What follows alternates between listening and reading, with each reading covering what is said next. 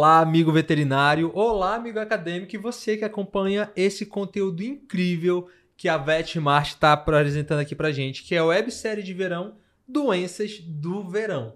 E essa websérie, ela vai acontecer ao longo de todo esse mês de janeiro, sendo que agora é o primeiro episódio. E se prepara porque toda sexta-feira vamos falar de uma doença diferente, né, meu amor? Você pode estar falando assim, tá, mas quem é esse pessoal? Nunca Quem são vocês aí aqui. que querem de Quem paraquedas? são vocês? Se ele já chamou amor, quer dizer o quê? Que somos o casal Vete, como muitos conhecem. Somos casados. Meu nome é Andressa Adriele. E meu nome é Fabrício Araújo, somos também médicos veterinários, importante lembrar. Justamente. Estamos aqui como você que tá aí para aprender sobre essas doenças que são bem comuns e problemáticas. Precisamos entender mais, não é isso? Exatamente. E na, nessa websérie de hoje, no episódio de hoje, nós vamos falar especificamente da dirofilariose.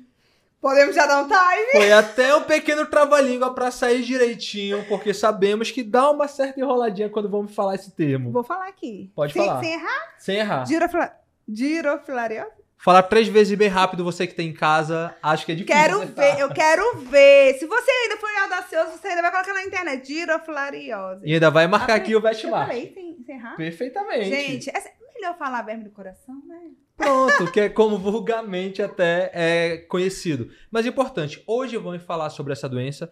Na próxima semana, próxima sexta-feira, já bota no alarme do seu celular, vamos falar sobre ectoparasitas. Na terceira sexta-feira desse mês, vamos falar sobre leishmaniose. E na última sexta-feira, vamos reunir esses três especialistas que vocês vão conhecer ao longo dessas semanas. E vai ser uma masterclass ao vivo, onde não vai ser a gente que vai estar perguntando para eles mas você aí da sua casa tirando todas as suas dúvidas, né, meu bem? Então fica ligado, veterinário, que tem muita coisa boa durante agora, hein? Janeiro. Começar 2023 já com bastante conhecimento.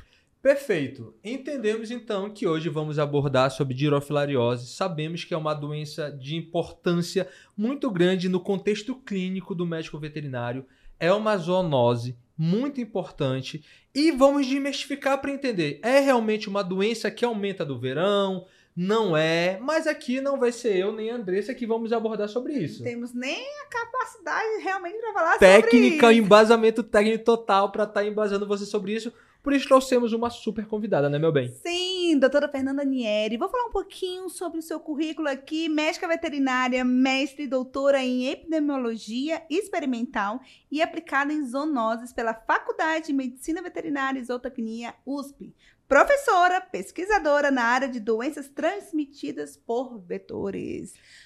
Doutora, super, super seja bem-vindo a esse videocast. É um prazer estar aqui com vocês e poder falar um pouquinho para os nossos colegas e alunos sobre a dirofilariose. Olha, ela faz. Mas, De primeira. não, mas foi tão rápido. Vamos lá, dirofilariose. Girofilariose. Agora acho que todo mundo tá pegando já o hábito de falar. Agora vai E até o jeito. final do videocast vamos desmistificar muito, não só aprender a falar de forma correta essa doença, mas desmistificar muitos mitos que foram criados é, ao redor dessa doença, né? E esclarecer, né, a- trazer as atualizações que a Uau. gente que, que vem surgindo ao, ao longo dos anos, o que é muito importante para os colegas que estão na prática clínica, né, que acabam, Perfeito.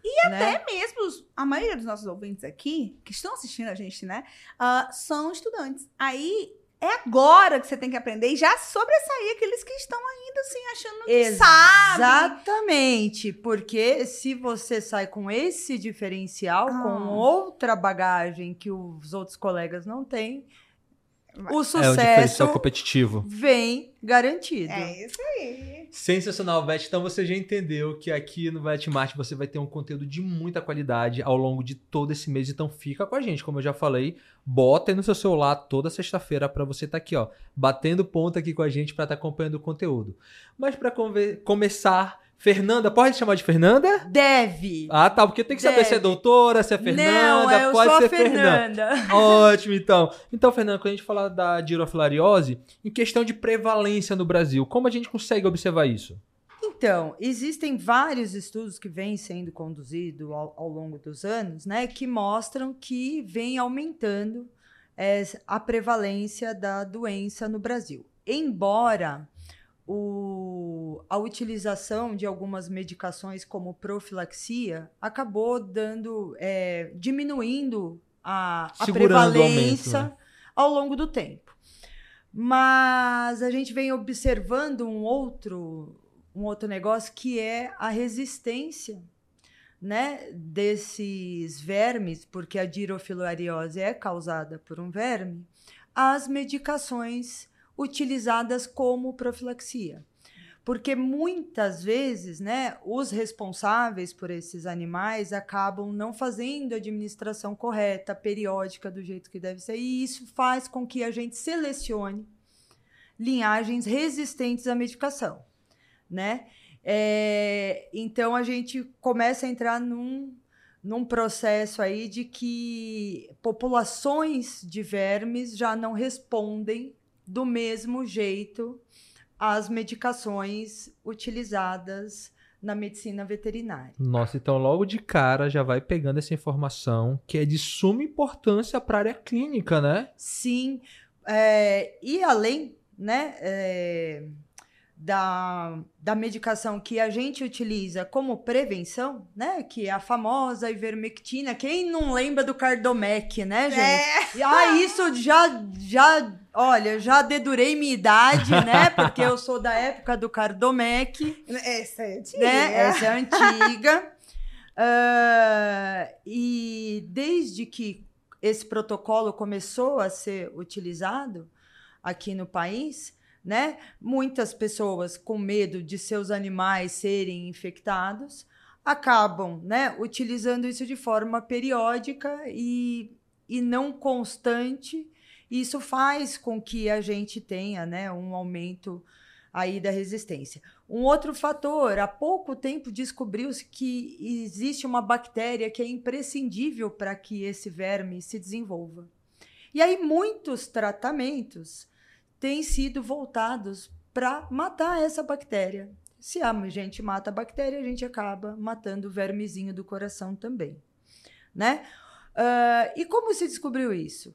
Com o tratamento para doença do carrapato, que é a erliquiose canina, a gente utiliza muito um antibiótico chamado doxiclina, né? Essa bactériazinha que vive dentro do verme é do mesmo grupo das relíquias. Nossa, sabia disso? Não fazia ideia. E aí, o que então, quando você medica o seu animal para erlíquia, ele pode estar tá co-infectado, ou seja, ter as duas infecções ao mesmo tempo, a gente acaba diminuindo a população de dirofilária circulante também. Então, então isso... acaba que a gente trata para algo e já respinga. É, você atira numa coisa, mas acaba acertando em outra.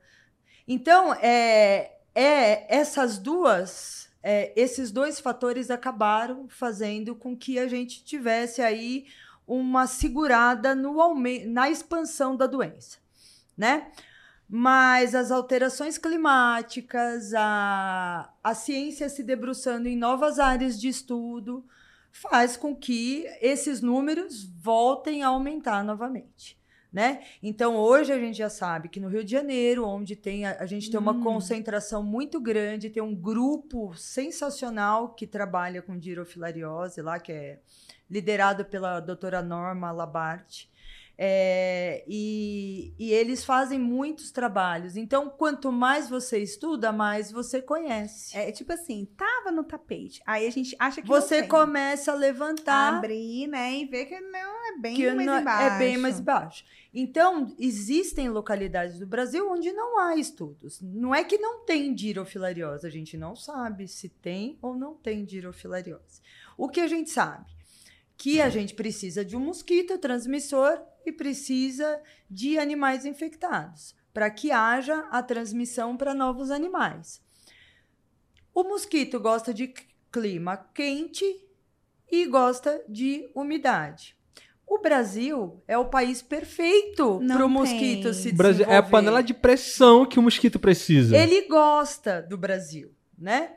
Então a gente tem uma variação muito grande na prevalência ao longo de todo o nosso território. Né? Um país desse tamanho, com dimensão continental, a gente tem várias facetas. Né? Mas ao longo da costa litorânea, que é onde estão concentradas as regiões de Mata Atlântica, a gente tem maior proliferação de vetor, a gente tem também o maior número de casos.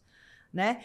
Hoje já se sabe, na Ilha do Marajó tem um estudo muito interessante, que eles acharam uma prevalência de 60%. Nossa! É, de cães infectados com dirofilária. Né? Então, assim, a região norte, né? O Achei Pará. que- a gente, eu digo assim, a gente que é da região norte, né? Acho que, ah, não. Não, não tem mosquito. Mas não né? chegou Não, aqui ainda. Eu, né? acho, eu acho que eu vou sair dessa websérie aqui e falar assim, gente, tem tudo, mas tá tudo no tapete. E então já tem estudos mostrando na Ilha do Marajó, o Nordeste é uma grande área endêmica para dirofilariose e algumas regiões aqui do sul e do sudeste. Né? Quanto mais temperado é a região, ou seja, quanto mais ameno for o clima, menor a chance né, da gente ter a transmissão. Não que seja impossível, porque com as alterações que a gente vem observando no clima, os mosquitos, né, eles cada vez estão se adaptando mais ao nosso estilo. Quando né? ele tá vendo que estão fazendo pesquisa pra combater ele, ah, é, pera lá, que Ah, agora peraí eu que vou... eu pegar. Agora Vou eu me atualizar, versão É. 2.0. Você tá esperando sair o tratamento, ele vai lá e Tô assistindo uma live de como. ele tá vendo. Né? Ah, vocês acham que co- Ah, espera aí. Não, espera aí que eu tenho todinho meu repertório aqui na manga. Tá bem aqui no Tá bem né? aqui, é. E, e, doutora, nesse caso, a nossa websérie é falando de verdade das doenças do verão, que entra a verme no coração, que eu não vou querer falar de novo de dirofilariose. Dirofilariose. Tá aprendendo. Ah, e por que é a doença do que a mais acomete no verão? Então, porque ela coincide justamente com a proliferação do vetor, né? Então, mosquito, os insetos vetores, né? Nesse caso aqui específico, são os mosquitos. Eles têm maior atividade, né? Eles se reproduzem mais no verão, nas épocas quentes e úmidas do ano. Então, por isso que a gente chama de doença de verão. Mas como é que a gente vai falar de doença de verão, né? Por exemplo, lá no Nordeste. Sim. no que Nordeste é a gente verão tem o ano todo. verão com chuva e verão sem chuva. Norte Manaus- também é a mesma coisa. Ah, Nossa não é? cidade natal, Manaus, é a mesma coisa. É não, chuva lá sem é, chuva. é- é o, o- tanto o verão quanto a umidade. Então, são dois fatores essenciais para a proliferação do vetor, do mosquito. E se a gente tem bastante mosquito, embora a porcentagem de mosquitos infectadas com o verme seja muito pequena, se a gente tem muito mosquito, a gente tem mais chance de transmissão. Né? Muito, muito, muito pertinente essa colocação. A senhora até começou a abordar um pouco antes sobre isso, é, que existe algumas regiões mais endêmicas, mas de forma geral, o Brasil todo podemos encontrar dirofilariose ou realmente só em regiões endêmicas? Não, a gente pode encontrar no Brasil todo. As taxas de prevalência, ou seja, né, é, os casos que a gente tem ao longo do tempo em determinada região é que variam muito. Tem regiões que são mais acometidas e regiões menos acometidas. Né? Então, quanto mais para dentro do, do país a gente avança, né, menor são estas, essas taxas. Não se sabe se é por ausência de vetor ou por ausência de estudos. Nossa, que é um ponto muito importante que eu acho que a gente vai abordar muito ao longo dessa toda essa websérie, talvez a falta de estudos para diagnosticar determinadas doenças. Exatamente. E Esse é um problema, né, que a gente acaba esbarrando, que é o que a gente chama é, na nossa área de doenças parasitárias, que são as doenças negligenciadas, né?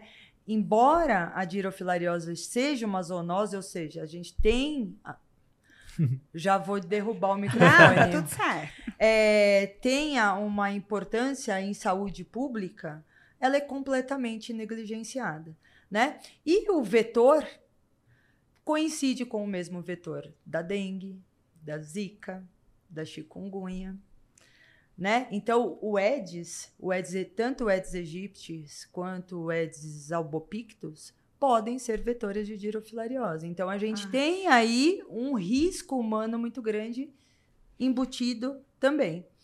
Mas não existem estudos para essa para essa área. São tem poucos os grupos que acabam se dedicando né, a, a essa área de estudo. E aí a gente fica com carência de informação. Daí, inclusive, eu sei que tem muito acadêmico olhando a gente aí. Já é uma área que você pode começar a observar com mais carinho. Com mais, não po- podemos dizer nem com mais carinho, né? Não, mas mas com mais atenção. atenção. Porque já sabemos que é uma doença que tem prevalência em todo, em todo o território nacional, porém ainda faltam muitos estudos para essa área, né? Exatamente. O que as pessoas esquecem, né, que deixam de olhar para nós, para o nosso país, é que nós somos um país tropical e, como todo país tropical, suscetível a todas essas doenças tropicais. E a dirofilariose é uma delas, né? A leishmaniose é uma outra doença tropical. Então, a, a gente precisa ter olhos muito atentos, né? Porque quanto mais a doença circular em animais, ela a chance de acometer humanos aumenta também, né? Então tem esse olhar pro animal de estimação, pro animal de companhia, mas também tem esse olhar para a saúde pública, né? E a gente não pode esquecer que tá todo mundo de mãozinha dada, né? Exatamente. que é o que a gente chama hoje de saúde única, né? A gente não dissocia mais o ambiente da saúde humana e da saúde animal. E o que tá todo acontece, mundo ligado. Fernanda, que às vezes na faculdade, na graduação, a gente escuta sobre saúde única e faz uma matéria ali muito passando pano, mas não observa a total complexidade de quanto isso é importante para nossa área, né? Muito importante. Exatamente, essa visão macro, né, de estabelecer essas interrelações são muito importantes, né? Não só para o desenvolvimento científico, mas também para o desenvolvimento profissional, né, do médico veterinário ou do médico que a- atua na área de medicina humana, né? Ah, ou dos biólogos, enfim.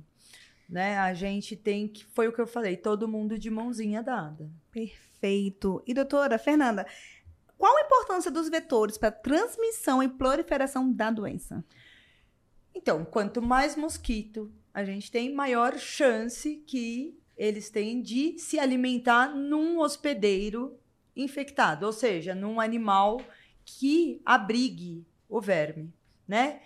Que então assim, é, todas essas doenças majoritariamente em algum momento foram exclusivamente de ambientes silvestres, né? É, e com a dirofilariose não é diferente, ela circula em ambientes silvestres. A gente não tem geração espontânea do verme do coração nas populações domésticas, né? Então ela tem que ter vindo de algum lugar, Aham. né? E então essa e- eu vou derrubar o microfone. Não se preocupe. Tá? Porque a pessoa é Daí, italiana. ele, daí ele não vai cai. assim, né, daí ó. ele não cai. Ele pode balançar, mas não cai. Balança, mas não cai. Então, é, essa proximidade que a gente vem tendo, cada vez mais a gente avança ah, sobre as populações de área florestada, maior o contato que a gente tem com os agentes. E quanto mais esses vetores se proliferam, maior a chance da gente ter infecção. Foi o que eu disse anteriormente. Embora a taxa de mosquitos infectados com dirofilária seja muito baixa, se a gente tem muito mosquito, a chance de eu ter novos animais infectados aumenta muito também. Principalmente, né, quando a gente fala de animal de companhia. Hoje, o- os animais de companhia são como se fossem nossos filhos Membros Sim, da família. total. Dentro de né? casa, né? Então, assim, a, a gente. Onde o humano vai, o animal de companhia acompanha. Né? Então, seja em viagens, seja em compromissos profissionais, né? Hoje o animal faz parte da rotina humana. Então, isso faz com que a gente tenha uma maior chance dele ter contato. Então, com o vetor. Por exemplo, numa viagem numa região litorânea. Olha, Quando eu- que você pensava 30 anos atrás que você ia levar seu cachorro, né, para passear?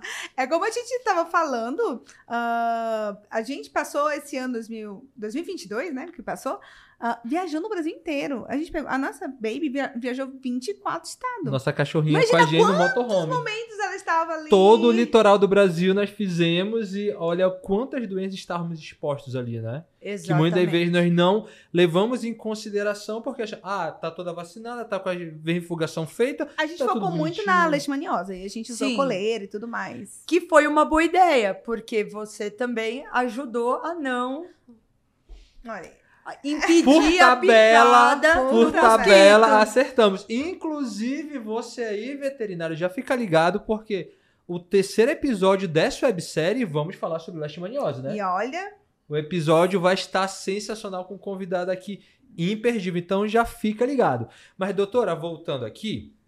Perdão, Fernanda. Voltando aqui. Quando a gente fala de verme do coração, de irofilariose, alunos, até mesmo veterinários, já imaginam aquele coração repleto de verme, vê aquele formato. Mas como que acontece o ciclo de vida desse verme? E tem como o pet estar com o verme, ele ser assintomático, não demonstra nada? Sim, o ciclo, na verdade, do verme, ele, é, ele não é muito complexo, ele é, um, a- é, até que é um ciclo bem simples, mas é um ciclo demorado. Uhum. Então, assim, é, desde o momento da picada no mosquito até a gente ter verme adulto, pode se passar em nove meses. é Nossa, é um bastante tempo tempo. bem É, prolongado realmente. então é né? um tempo, é um período bem prolongado. E esse verme adulto pode viver até sete anos nesse hospedeiro, Nossa. né? Então assim, é, existe é, é, um, é uma expectativa de vida para esse verme que eu gostaria muito que alguns animais de estimação tivessem, Pois é, inclusive, né? Não crie, né? Cria um, um verme, né? Que ele dura mais. Mas, é, então, o ciclo depende de um animal infectado.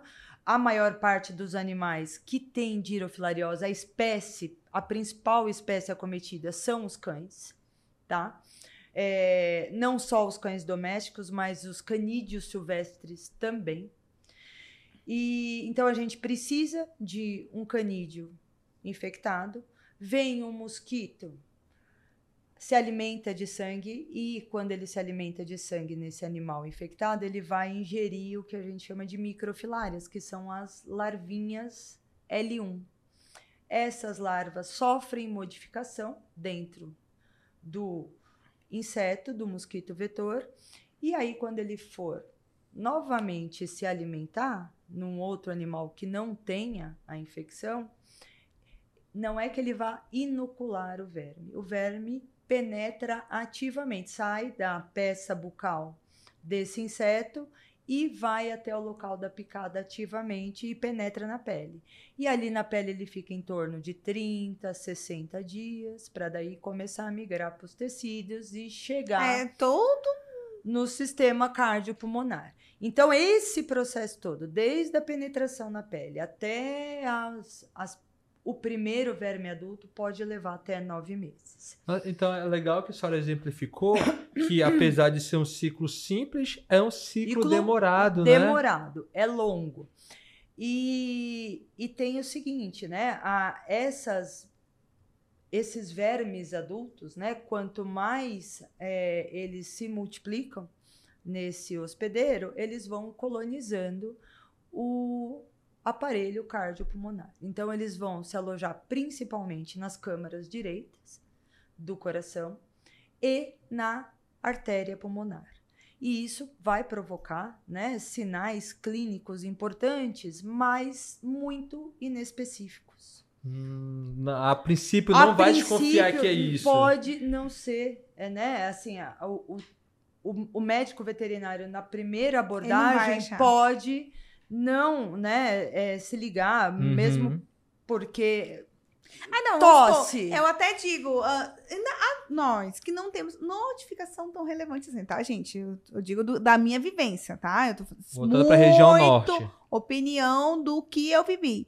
Ah, eu não vou pensar de cara. Eu Vou pensar em então, porque coisas. chega um animal com tosse, Vamos colocar que chegou um poodle de 12 anos com, com tosse. tosse, você vai pensar em qualquer outra coisa menos em É, girofilariose. e aí E aí isso vai fazendo com que. Porque ela, a doença vai se apresentar de formas diferentes. A gente tem desde a forma assintomática, ou seja, o animal vai ficar super bem obrigado, até a forma grave e chegando no estágio extremo, que é o que a gente chama da síndrome da veia cava. Que daí é um, é um passo assim. É, é um paciente né, crítico que ele já desenvolveu insuficiência cardíaca, então ele precisa de outro tipo de atenção.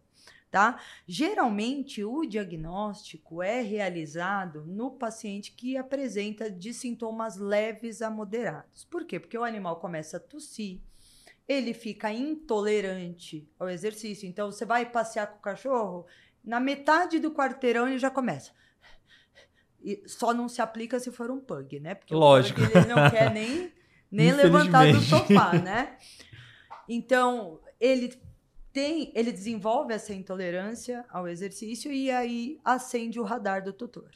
E o tutor leva para avaliação. O veterinário vai pedir exame complementar. Né? Ele não vai pensar em girofilariose na primeira, mas ele vai pedir uma avaliação cardiológica. Então, se ele pede um ecocardiograma, um raio-x de tórax, ele já vai conseguir Ali fazer essa né? visualização de vermes adultos nas câmaras cardíacas. Super, super interessante. E a gente vê, você falou, mas quase é a minha pergunta, ali. Você falou bastante dos cães e de forma majoritária a gente vê os cães. Mas e os gatos? Eles também são acometidos? E se são, quais são os sintomas? São os sinais clínicos são bem parecidos com um dos cães? Então, gatos, né? é, a infecção é mais rara, não se sabe porque parece que eles são mais resistentes à infecção. Gato, né? Gatos. Gato, gato é maravilhoso. É. Só que um gato suscetível, os relatos que tem eram gatos com outras viroses, né? Tipo FIV, FeLV, então que ficam mais suscetíveis a outras infecções. E, e, e esses gatos, com uma carga parasitária pequena, exibem é, sintomatologia muito grave, inclusive evoluindo para morte súbita, né? Nossa, então é diferente do É- cão, né? É um, é um pouco diferente. Nesse sentido. E quando também manifesta, manifesta sintomatologia muito inespecífica. Então, tosse, é, anorexia, perda Muito de aberto. peso. Então, assim, a gente não consegue né, fechar. E, e, se, e se a gente olhar a prevalência né, de gatos infectados, ela é muito menor do que a de cães, né? Se a gente pensa numa área que tem 50, 60% de cães infectados, você não vai achar mais do que 10, 15% de ser gatos, na gatos. mesma condição. Mas na maioria das vezes eles são pacientes assintomáticos, né? Mas tem essa ressalva que uma carga parasitária pequena já pode produzir efeitos devastadores num, no animal. No felino, né? Super interessante. Doutora, a senhora até começou a abordar anteriormente sobre a parte de diagnóstico, que entendemos que é muito inespecífico, não tem algo. Fechou clinicamente e isso daqui vai ser diro. Mas aí a gente percebeu que quando a gente passa para exames de imagem, já fica um pouco mais claro, né? Nós conseguimos diagnosticar. Sim. Mas qual assim? Eu quero diagnosticar. O que seria o passo a passo que o clínico tem que fazer? Padrão ouro. Padrão ouro é sempre o teste que a gente chama de parasitológico, porque eu vi, medi, fotografei, Não tenho dúvida. não tenho dúvida de que é a, o fulano, né? Que é a dirofilária. E então existe o teste parasitológico que é feito a partir do sangue. Então você centrifuga esse sangue, faz uma lâmina, cora, mede o verme, porque tem outras tem outras filárias muito parecidas que podem infectar animais domésticos também. Eu, eu- ah, sabe o que às vezes eu penso, assim, interrompendo você? A gente, ah, chegou! Ah, não, pode ser outro. Ah, chegou! Não, Ah, pode ser. é, assim, existem várias Aham. saídazinhas, né? E uma vez que você mediu, analisou a morfologia e ela é compatível, né? Ela é, é identificada como a Dirofilaria imitis, que é a principal espécie que a gente tem aqui no Brasil, né? De Dirofilaria, você fecha. Adicionalmente, porque pode ser que essas microfilárias não estejam circulantes, ninguém vai abrir o coração Não faz tanto sentido, né? Para o coração, para ver se tem uma verme um lá. verme, só para fazer o diagnóstico. Então, existe testes comerciais baseados em antígenos, né? Então, esses vermes liberam né, substâncias que são capazes de serem medidas em testes laboratoriais. E esses testes podem ser feitos no consultório. A gente tem, tem duas empresas né, que, que fornecem esses testes. Um é, o, é um teste só para girofilária e um outro é conhecido como 4DX, que é um teste da IDEX. Sim. E é, esse teste de antígeno ajuda muito. Então a gente faz o teste de antígeno, deu positivo, não deu microfilária, né? A gente pode partir também para um exame molecular, por exemplo. Hoje a gente já tem essa ferramenta acessível a todos os clínicos veterinários, né? Já não é mais uma coisa de outro mundo a gente fazer, é, né? fazer um teste molecular. Então a gente pode aliar várias técnicas para fechar o mesmo diagnóstico. Se alguma resta dúvida, a gente parte para uma outra técnica. O importante é que a gente confronte técnicas diferentes, né? E em vez de ficar fazendo a mesma várias vezes, a gente usa uma técnica diferente, porque quem sabe essa outra abordagem vai me responder melhor aquela pergunta. E até é importante, eh, Fernanda, a gente talvez trazer essa questão. É possível, por esses testes rápidos que o clínico geral pode utilizar ali mais rapidamente, eh, pode dar um falso positivo ou falso negativo? Então, falso negativo sempre tem a possibilidade, né? É, é igual o teste de Ai, gravidez, tá? Ai, não, eu lembro muito do Ah, já pensou se a medicina Falso fosse mais negativo. certi- É, ia ser é. maravilhoso. É. isso ou isso, mas Aí não. se dá É. falso positivo, será que eu tô é, é, é, falso negativo? Será que eu É, então, pode dar falso negativo, mas falso positivo, não. Pelo menos. Pelo menos. Pelo então, menos. se ah, o teste der positivo, de fato, Bateu. bateu, aquele animal tem girofilária. Der negativo, tem essas outras Se- possibilidades de Aí teste que tem a gente as outras, é. E o parasitológico é mandatório, ele tem que ser feito, né? Ele precisa ser realizado. Viu ele ali, não tem pra onde Não correr. tem dúvida. Se viu Se a viu, ali, mediu, ela. fotografou, é Até anota aí, ó. Você que é acadêmico, viu, mediu, fotografou. É isso. é isso. E ainda postar no Instagram. Agora ainda postar no Instagram. falando em redes sociais, dando um break aqui pra vocês, Veste. Por favor, isso só é, a é o primeiro, tá? É o primeiro episódio dessa websérie. Então fique ligado, já tira o print aqui, diz o que tá achando e fica ligado que a gente ainda tem mais pra vocês, hein? E, doutora, eu queria saber em relação à parte da prevenção, que é algo que eu amo, assim, eu gosto de estudar, ainda mais não só a parte preventiva em relação ao paciente, mas ao tutor ter consciência de tão, assim, grave que é, ou até comum, comum, comumente, tá certo? Comumente. Comumente no dia a dia, né? Nossa, porque o que eu percebo, o cliente, o tutor, ele sabe quando acontece. Ele nem sabe que existia. Que esse- pode esse- acontecer. Pode, pode Acontecer. acontecer. E de verdade, posso estar assim, né, sendo um pouco polêmica, mas há para mim uma grande deficiência em relação ao veterinário explicar. Ele trata o problema, mas ele não a- ajuda na prevenção do problema. É, Então, o que, qual é a, a questão da prevenção em relação a isso? Vamos primeiramente dividir aqui a prevenção em relação ao paciente, né? Se existe um, a prevenção para que não aconteça, depois a gente vem para o tutor, que eu já fui falando logo desabafando, né? Mas vamos falar do paciente.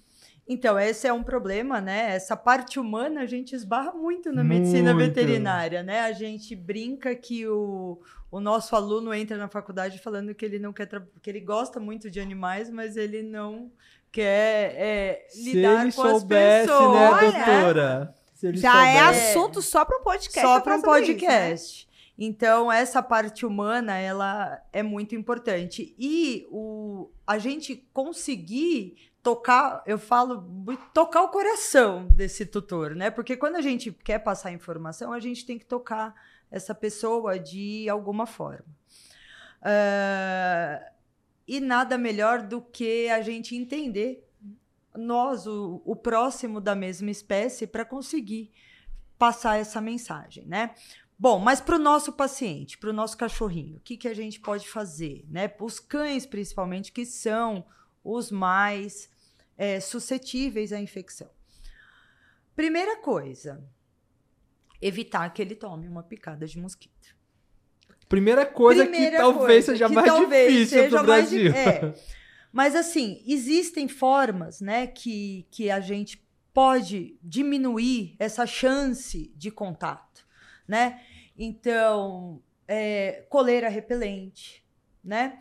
Tela em casa, tela no canil, se for o caso, né? Se, se for um, um, um, cão de guarda, um cão é, de um, um cão de quintal, trabalho, né? né? Uhum. Então a telagem do canil é muito importante, né? Tem também o fato, né, do tutor liberar esse animal para o ambiente em nos horários de maior atividade do mosquito. Então assim, a gente tem espécies de mosquito que picam mais de manhã, como o Aedes, e tem outras que têm maior atividade no final da tarde e à noite, que são ah, os mosquitos do gênero Culex e do gênero Anopheles. Então, de forma geral, de manhã tem mosquitinho ali, de tarde tem mosquito, de noite de, tem mosquito. Tem mosquito. Ou seja, botar numa bolha, bolha ali, numa é. redoma, o nosso Mas pãozinho. a coleira repelente, ela acaba ajudando muito. E quando é uma área de muita ocorrência da doença, a gente faz o tratamento profilático. Esse tratamento profilático existe e ele pode ser utilizado desde que seja feito com muita responsabilidade, né? Nessas áreas onde há muita ocorrência da doença, o ideal é que ele comece muito cedo. Por volta dos, das sete semanas, de sete semanas de idade, você começa o tratamento. Nossa, bem cedo É, bem né? cedo o tratamento periódico para que ele não se infecte. Né? Então, quando a gente sabe que tem uma área onde a gente tem uma alta taxa de transmissão, quanto mais precoce for esse tratamento profilático, maior a chance desse animal não se infectar ao longo da vida. E essa profilaxia, Fernanda, seria com qual medicação específica? Qual, então, a gente tem, um, tem uma classe né, de, de medicamentos que é amplamente utilizada aqui no Brasil para tratamento tanto ecto quanto endoparasiticida, que são as lactonas macrocíclicas, né? E ai, é... o que, que é isso, meu Não, Deus? eu já tô assim, ah, entendi. Ai, relaxa, relaxa, Nunca já vai entender falar. o que, que é. Já ouviu falar. Sabe por quê? Porque as lactonas macrocíclicas são representadas pela ivermectina, pela selamectina, eu acho que ivermectina é a medicação que até mesmo antes da pessoa ser veterinária ela já escutou falar. Eu acho que ela falar. já existe antes da veterinária. De tão antiga que ela, ela é. é. Então, a selamectina, a moxidectina. Então, são medicações que podem ser utilizadas como tratamento profilático. Né? E em áreas endêmicas é desejável que seja feito o tratamento com perfeito, essas substâncias. Perfeito. Né? Doutora, mas sabemos que podem, podem existir raças que são mais suscetíveis ao uso de ivermectina. Sim. Nesse caso, como podemos fazer? Então, né, a gente está falando de Collie, de pastor de Shetland, de Border Collie, né? Que tem uma deficiência né, na metabolização, de forma geral, das, das lactosas das lactonas macrocíclicas, das ivermectinas. Das do, do mundo. É. Mas assim, a gente tem que considerar, primeira coisa, qual é o custo-benefício para o animal? Né? Vive numa área endêmica, né? tem muito caso de girofilária. Né? Vamos tentar primeiro a coleira repelente? para que ele não seja picado. Vamos tentar manter esse animal dentro de casa, domiciliado, com, com um acesso restrito a, ao contato com o vetor, se mesmo assim eu fiz tudo e não deu certo, né, eu posso lançar mão das ivermectinas ou das avermectinas, né, que daí entram as outras moléculas desse grupo. E eu sempre digo que a gente tem que fazer essa ponderação entre o custo e o benefício, né? Então, assim, é, se eu não fizer nada, o meu animal infectado vai progredir a doença, né? E pode Vira óbito. vir a óbito, ou eu posso tratar e as reações serem intoleráveis, né? É, não acontecer uma intoxicação grave e, e ele se recuperar. O clínico fazer o controle O ali clínico do vai seu fazer paciente. exatamente, monitorando de pertinho. E sabe o que é muito interessante? Como você abordou o vetor. A gente, querendo a gente olha para a doença, mas quem causa a doença é o vetor. Vetor. Então, o que, que nós podemos fazer para controlar esse vetor na medida do possível? Que foi os pontos que a senhora abordou com a gente, né? Então, a gente tem várias coisas que dão para ser feitas, né? A gente tem já as campanhas bem é, difundidas para que a gente não deixe água parada, para que a gente colete as águas pluviais, para que a gente coloque tela em nossas residências. São utilizados é, inseticidas ambientais, né? Então, às vezes passa o carro do inseticida, né, para fazer o controle da população de mosquitos, e essas são medidas importantes que acabam diminuindo a transmissão, né?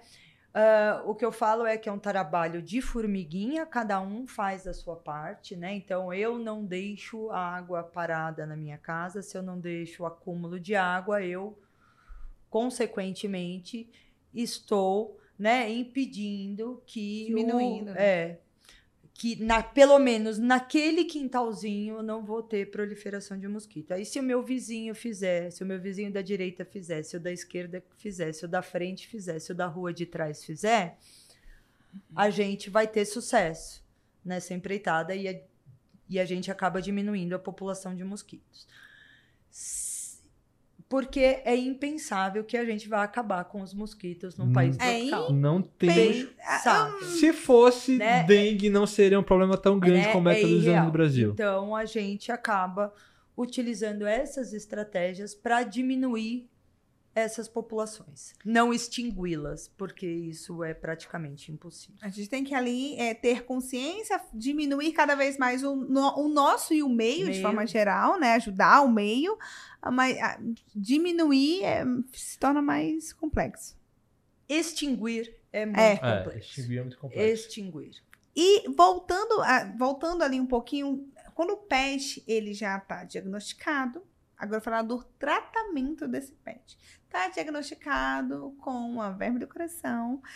E existe também uma possibilidade de um tipo cirúrgico, como já se ouviu falar, em relação ao tratamento? Sim, a gente tem duas abordagens do tratamento. A abordagem farmacológica, que é a preferencial, a inicial, mas também depende do grau de que a que- da doença que esse animal tá naquele momento. Então, assim, de casos leves até casos graves, a gente tenta abordagem farmacológica, né?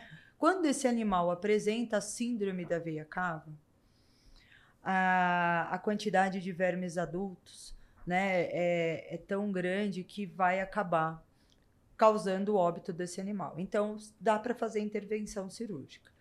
Essa intervenção, ela é menos invasiva do que as pessoas pensam. Eu, eu já ia falar É, isso porque assim. quando a gente pensa em ah, coração, já não, pensa em eu abrir pensei assim, ah, é, não é complexo, né? né? Então, ex- existe um guideline, né? um guia internacional para o tratamento que direciona como a gente deve fazer esse tipo de abordagem. Então, com sedação desse animal, você entra com uma tesoura, com, com uma pinça, que eles chamam de pinça jacaré, através da jugular.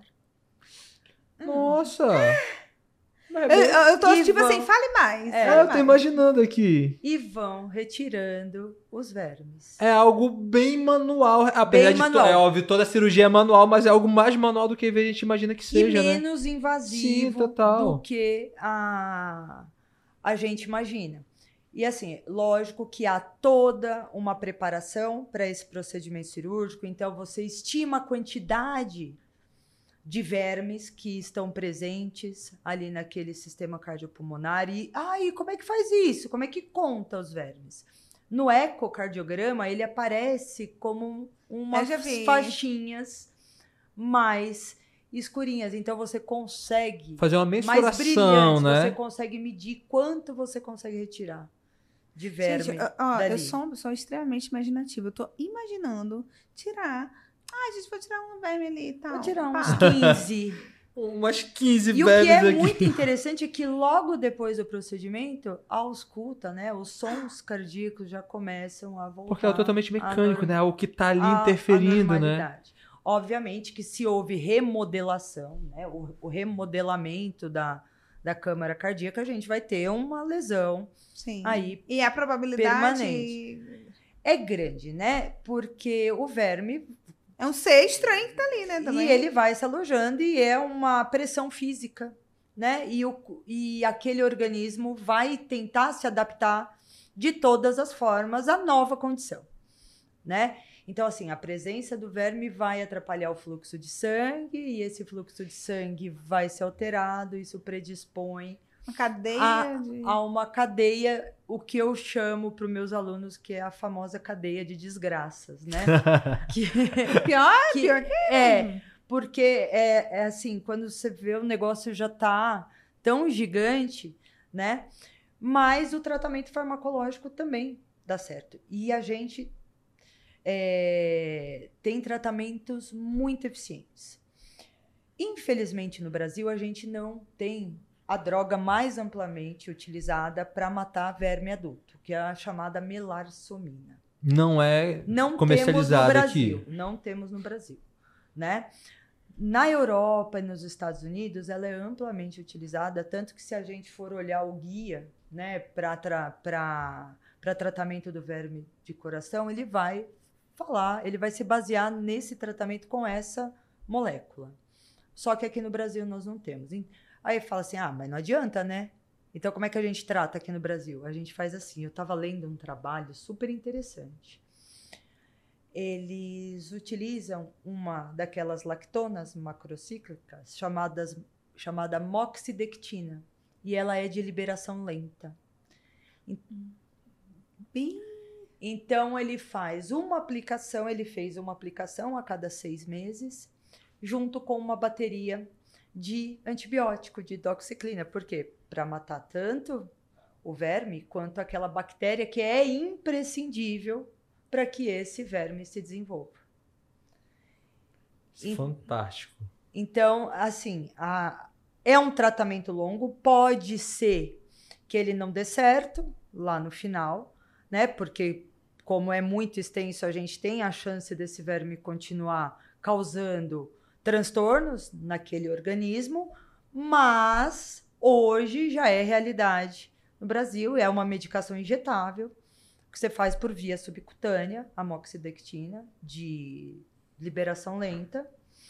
E a cada seis meses você faz, na- durante a aplicação, já começa a, a introdução da doxiciclina por 30 dias. Então, a cada seis meses é a moxidectina mais 30 dias de doxiciclina. Então vai fazendo esse controle ao longo. Vai fazendo esse controle, porque a tentativa é matar tanto o verme adulto quanto as fases larvais que estão se circulantes. encaminhando para lá. Perfeito. Fernanda, algo muito interessante que a gente colocou aqui foi temos, o, é, temos é, a profilaxia, de certa forma, ali através de medicamentos, temos ali o controle, a tentativa de controle dos vetores, temos uso de coleira, né? É, tem mais algum ponto que nós podemos colocar que o acadêmico, o veterinário que está vendo a gente agora, que ele possa colocar e principalmente instruir o tutor para o tutor ficar ali é, se precaver de alguma forma dessa doença? Então, na verdade, assim, uma outra possibilidade é que é, esse tutor, por exemplo, que se mora num grande centro e se desloque com frequência para uma área endêmica, que não leve o seu animal de estimação. Né? Então, Sabemos que é algo mais difícil, É, mas algo mais seria algo difícil. aconselhável, né? Aconselhável. Não, porque hoje, antigamente os pets ficavam mais dentro de casa. Agora, agora Lilica, ela já sabe, sabe que ela vai, sair. E ai de não sair. Eles tornam até um, um conflito interno entre eu e ela. Então, Se ela não sair. então interessante, Fernanda, talvez seria, vou fazer uma viagem e quero levar meu pet. Vou para o litoral. Verifica até com o médico veterinário pra ele te dar, não, olha, esse local tem incidência, é melhor que a sua cachorrinha, que seu cachorrinho fique. Melhor não expor perfeito, né, ao perfeito. problema do que né, tentar remediar. E é algo muito interessante, porque acontece muitas vezes de o tutor chegar lá, fazer a consulta para o veterinário emitir a documentação da viagem. E é interessante, nesse caso, o veterinário perguntar para onde vai o seu pet. Sim, Uau. alertar Né? para Vai todas. se tornar rotina agora, hein? Vai se tornar uma rotina, não só para fazer. Ah, beleza, vai, vai mesmo, já tá tudo certo, não tem o que ele ficar. Bota a coleira, toma esses cuidados. Ó, olha, se tiver como não levá-lo, não levar. É até uma que, na, como a gente observa aqui, na clínica básica, é muito simples de nós conseguirmos fazer medidas de prevenção para doenças tão complexas quanto essa, né? Exatamente. É- São, são atitudes simples que lá na frente vão se tornar enormes, né? Porque quando a gente pensa no amor que o, o responsável tem por aquele animal, né? Isso acaba sendo só um detalhezinho. Uau, gente, que videocast, hein? O VetSmart traz aqui para você informações assim primordiais para você que já é estudante usar no seu dia a dia hoje. Eu, como eu sempre falo, eu quando eu era estudante, eu ficava imaginando eu falar com o cliente. Eu sempre fui assim imaginativa, sempre. Então eu ficava conversando como se eu estivesse falando com o cliente. Então, pega um amigo, começa a dizer, porque você não tá você não tá fazendo só para você em relação a colocar consciência sobre isso, mas aj- ajudar o próximo com informações. Então pega aquela tia que tem um pet, começa a falar e explicar. Você tá trazendo informação para ela também. E aqui foi só o primeiro O tema primeiro. dessa série de videocast, dessa websérie de verão com doenças de verão que vamos abordar ao longo de todo esse mês. Então fica ligado porque sexta-feira que vem vamos falar sobre ectoparasitas, na terceira semana vamos falar sobre leishmaniose e mais uma vez lembrando que na quarta semana vai ter uma mesa redonda com todos os especialistas convidados, inclusive a doutora Fernanda, e você vai poder tirar todas as suas dúvidas sobre as doenças que vão ser abordadas aqui. Antes, antes, antes, a gente tem um pedido especial. Eu sempre falo, a gente tem que contribuir. Vocês receberam muita informação preciosa. Doutora Fernanda, foi incrível o conteúdo que você passou aqui pra gente. Você vai contribuir como? A gente vai olhar para essa tela aqui, que você vai ver agora, e a gente vai fazer, vai ficar bem quietinho. Você vai marcar. Opa, desculpa, antes, qualquer. Antes, antes. Você tem seu Instagram? Tenho. Se quiser que Quando eles fala marquem, assim, quando fala assim, eu não uso, mas eu tenho. É isso? eu talvez não lembre qual é a arroba dele, mas Como é tem que lá. entra? Mas eu tenho, já Tem tive. lá. Meu filho fez alguma vez pra Então, mim. né, vamos descobrir o Instagram da doutora Fernanda. Vamos botar aqui embaixo. Você vai bater um print. Vai marcar, obviamente, a Vet, o Vetmart. Vai marcar aqui o arroba casalvet e vai marcar o Instagram da doutora Fernanda que vai estar aqui por baixo, tá bom? Então, já, e coloque, principalmente, o que você achou dessa websérie. Isso aí. Pronto, aqui é rápido. Se não conseguiu, volta o vídeo aí e bate é o só print. voltar, gente. Um segundo, tá? Então, doutora, muito, muito, muito obrigada. Foi, de verdade, pra mim, eu sempre falo, eu gosto de forma didática. Você falou de forma muito leve sobre um assunto que muitas das vezes é complexo, principalmente pelo nome, né? Ah, começando, como é que era o nome mesmo? Girofilariose. Aê! Aê! Deu certo, ó. Gente, Chegamos eu, ao quando- final do quando conteúdo. Alguém, quando alguém não fala, tu não sabe falar. Tu não consegue falar de girofilariose? Tu falou certo? Falei, eu sou um exímio falador de girofilariose. Mas muito obrigada mesmo. Eu que agradeço a oportunidade. Foi um prazer estar aqui com vocês. E pessoal, muito obrigado pela presença de vocês aqui. Não se esqueçam de marcar a Vetmart, de marcar o Casal Vet, de marcar a doutora Fernanda. Estejam com a gente semana que vem, que vamos ter um encontro marcado aqui para falar sobre ectoparasitas. Aguardamos vocês.